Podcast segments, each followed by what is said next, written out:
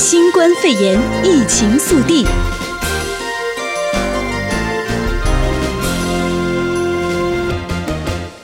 欢迎收听新冠肺炎疫情速递，我是哲伟。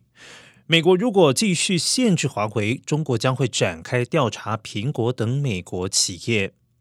美国政府十五号表示，将限制中国电信巨擘华为在海外使用美国技术发展半导体的能力。中国外围党媒《环球时报》引述消息人士指出，如果美方最终实施上述计划，中国将限制或调查高通、思科、苹果等美国企业，甚至暂停采购波音公司飞机等等。根据调查显示，美国有百分之二十五的餐厅将不会重新开张。餐厅定位网站 OpenTable 预估，高达百分之二十五的美国餐厅业者将不会重新开张，显示为了抑制新冠肺炎疫情而实施的封锁措施已经重创了餐饮业。数据显示，OpenTable 订餐网络十三号的总订位率和内用人数分别比一年前暴减了百分之九十五。全美餐饮业协会预估，餐饮业者三四月损失惨重，销售分别减少三百亿和五百亿美元。而根据美国劳工统计局二零一九年的数据显示，有九百六十万名美国人在餐饮业工作。为将近六万家餐厅提供服务的 OpenTable 调查了两万家餐厅的网络以及电话定位以及内用人数，但并未调查外带以及外送的销售。而根据调查，越来越多迹象显示，常客愿意再踏入餐厅用餐，例如亚利桑那州以及德州这些已经允许民众外出的地区，但内用人数远远低于去年。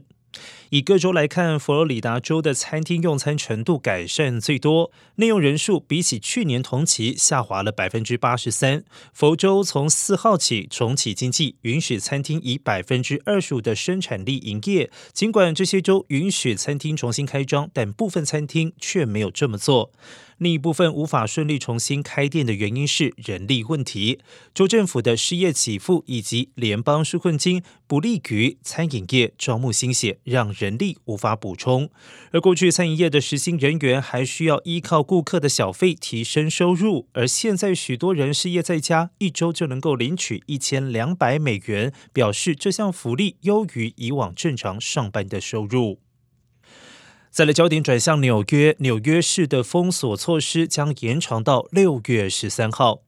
根据纽约州州长葛摩签署的一项行政命令，纽约市防疫封锁措施将延长实施到六月十三号。不过，纽约州人口最少的五个地区将放宽居家防疫命令，并且允许当地企业逐步恢复营运。纽约州是美国新冠肺炎疫情最严重的灾区，而迄今已经有两万多人染疫死亡。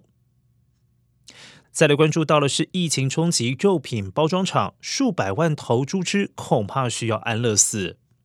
新冠肺炎冲击全美肉品包装厂加工产能。根据通报，业内已经有数千名员工染疫。由于包装厂关闭，猪只无法加工变成猪肉，美国猪农正面临空前的危机，恐怕会有数百万头猪只要被安乐死。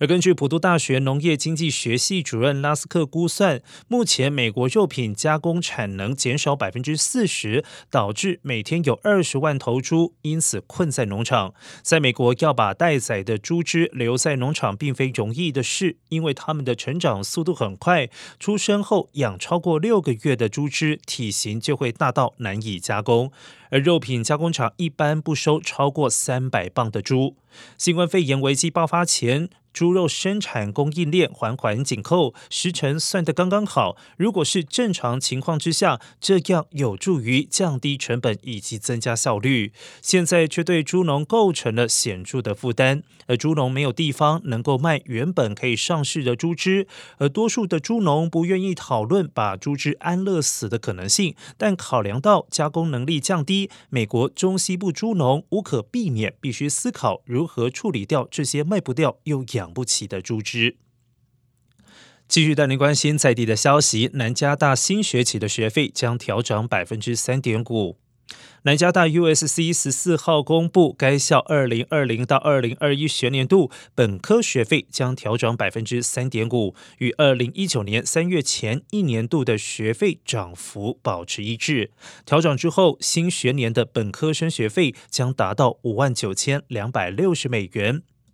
学校发言人表示，校方早就在疫情爆发之前就已经做好调整学费的决定，并且已经通过批准。而根据南加大二零一九财政年度报告，学费收入大约占了学校运营成本的百分之三十。USC 校长在上个月的线上讲话中指出，由于疫情造成了学校更多支出，而学校目前想要正常运作到二零二一年六月，还需要面临大约三亿到五亿的财政短缺。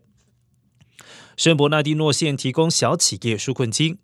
圣伯纳迪诺县政府宣布，将启动疫情企业纾困项目，拨款三千万元作为小企业纾困基金，鼓励企业保证雇员以及顾客的健康安全。所有符合卫生标准的地方企业都可以拿到两千五百元的纾困金。县政委员预估，将会有一万两千个地方企业将从该项目中受益。有意申请的企业可登录圣伯纳迪诺县的官方网站申请，截止日期为八月三十一号。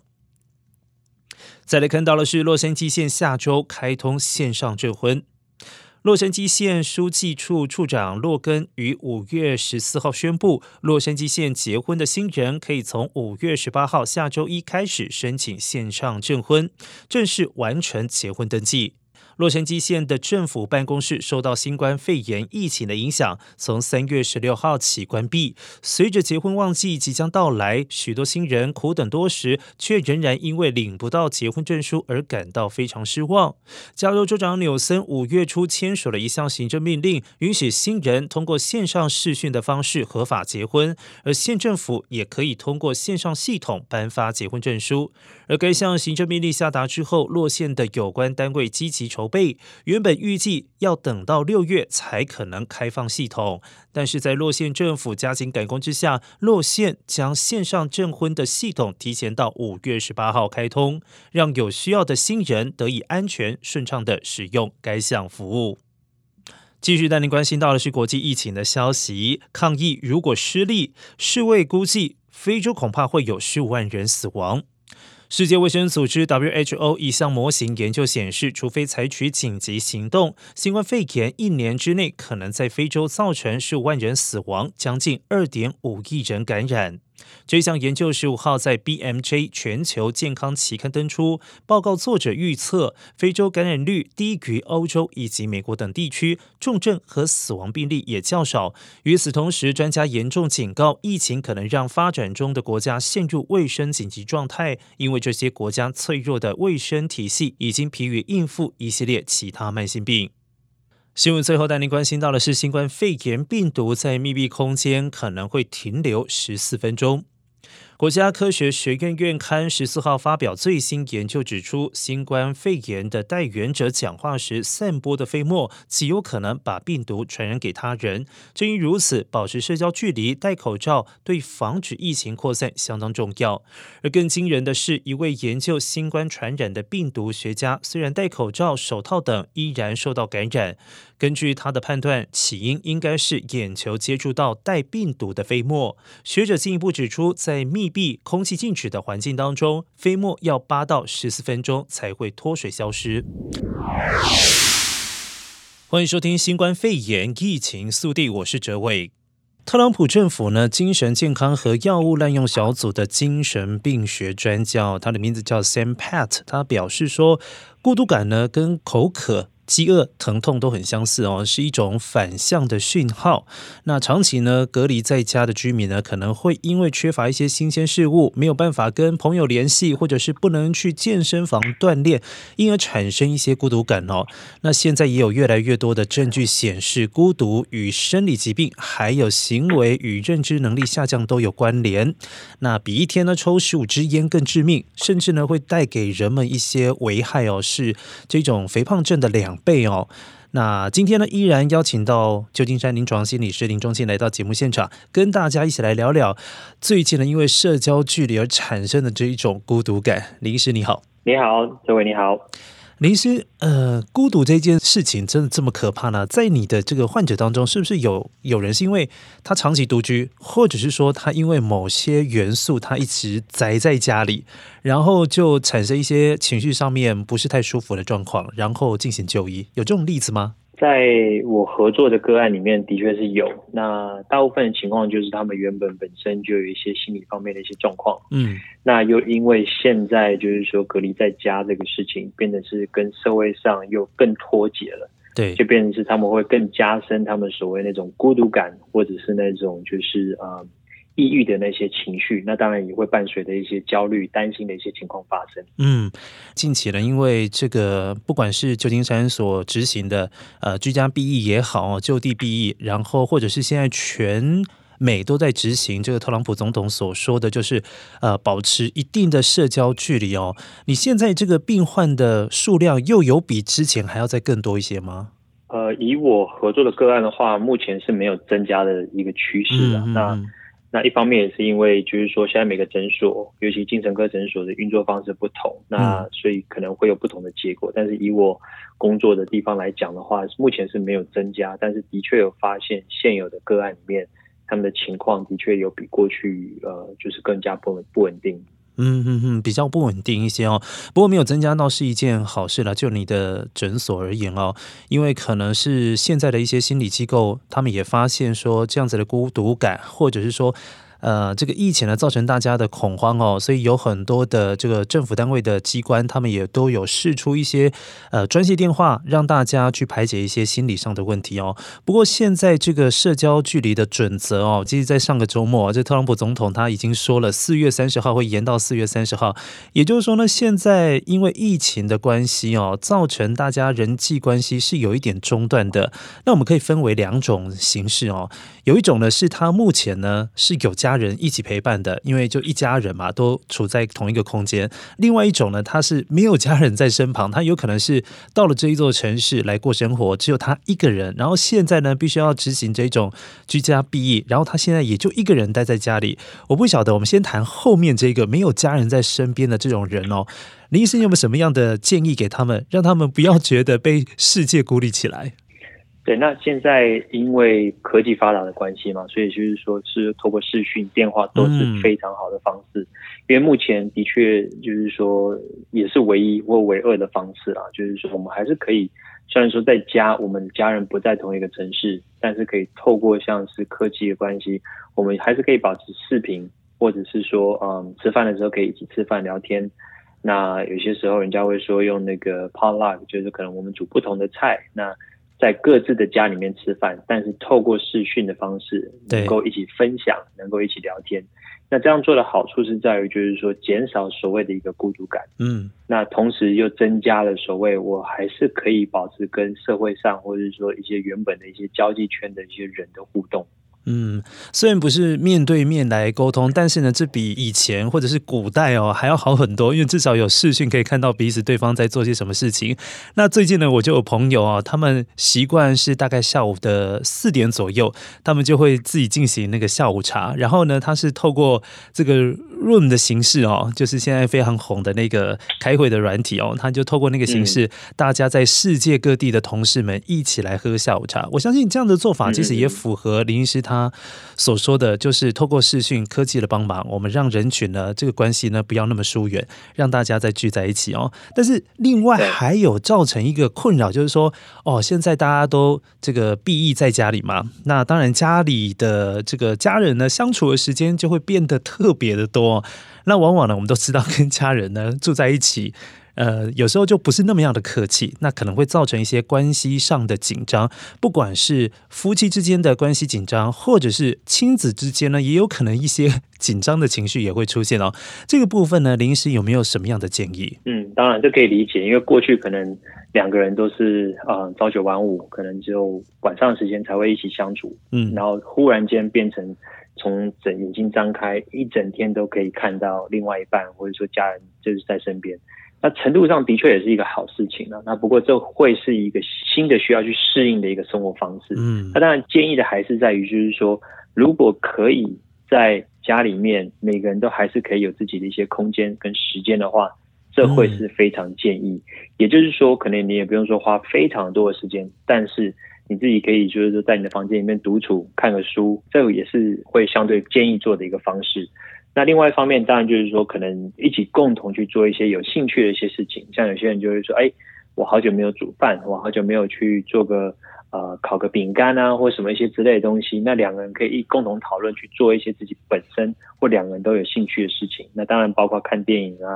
包括运动啊，这些都是可以在家里面所做的。嗯，林医师的建议呢，非常的这个简单呢，就是充分的拥有个别自己的时间跟空间。某一段时间呢，让两个人呢，可能可以单独呢各自去做自己的事情，但是呢，聚在一起的时候，又可以从事一些大家彼此喜欢的东西。比如说，两个人都很喜欢看电影，那就找一些以前可能约会的时候啊，或者是以前呃曾经一起看过的一些电影来再次回味一下，然后讨论一下剧情，那都是有帮助于这个关系的缓和和增进。哦，那当然，在这个疫情期间，就像林医师所讲的，还是有一些身心疾病的朋友哦，他可能关在家里，也受到疫情的影响，可能情绪上面会越来越焦虑。你不用说，有一些身心疾病的朋友，光是一般人呢，在家里每天看到这么多关于疫情的消息，然后那个数字呢，就一直在增长哦。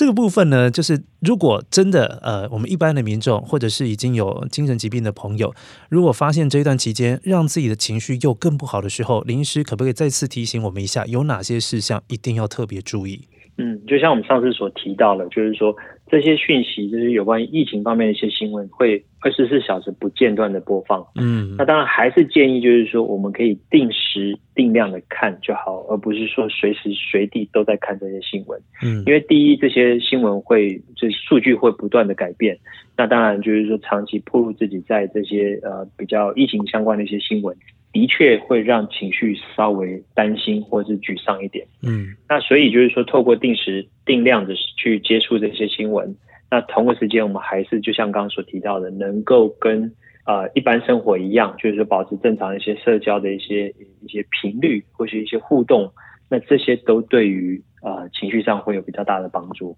嗯，当然也可以规划一下，就是说，因为疫情总会过去嘛，在疫情过去了之后，呃，想象一下未来的一些场景，或者是说未来的一些计划，绘画这个未来的地图，我相信也是蛮给大家一些比较正能量的方式哦。那当然，如果最近呢，大家在心理上面真的有受到疫情影响的话，这边提供一个专线哦，就是洛杉矶县呢，因为也发现有很多的民众哦，因为最近感觉到很焦虑，然后甚至呢，这个情绪也超。超过负荷，所以在心理健康局这边有提供一个心理咨商的专线，八零零八五四七七七一。八零零八五四七七七一，这是二十四小时的专线哦。如果有需要的民众呢，其实是可以寻求这些专业还有官方的这个协助哦。那另外还有一个官方网站，如果你不好意思打电话，也有官方网站可以协寻一下。这个网站呢是 dmh dot la county dot gov 哦。这个网站也可以搜寻一下相关的这个资料，提供你参考。好，今天非常谢谢林医师来到节目现场，也希望大家透过林医师的解答。在情绪上面能够和缓一些，大家不要过度紧张，日子还是要过。谢谢林医师，不会，拜拜，拜拜。相关新冠肺炎疫情消息，请锁定 AM 六九零，或透过 TuneIn Simple Radio APP 搜寻 AM 六九零，实时在线收听。也欢迎上到 U Radio 官网或脸书订阅新冠肺炎疫情 Podcast 节目。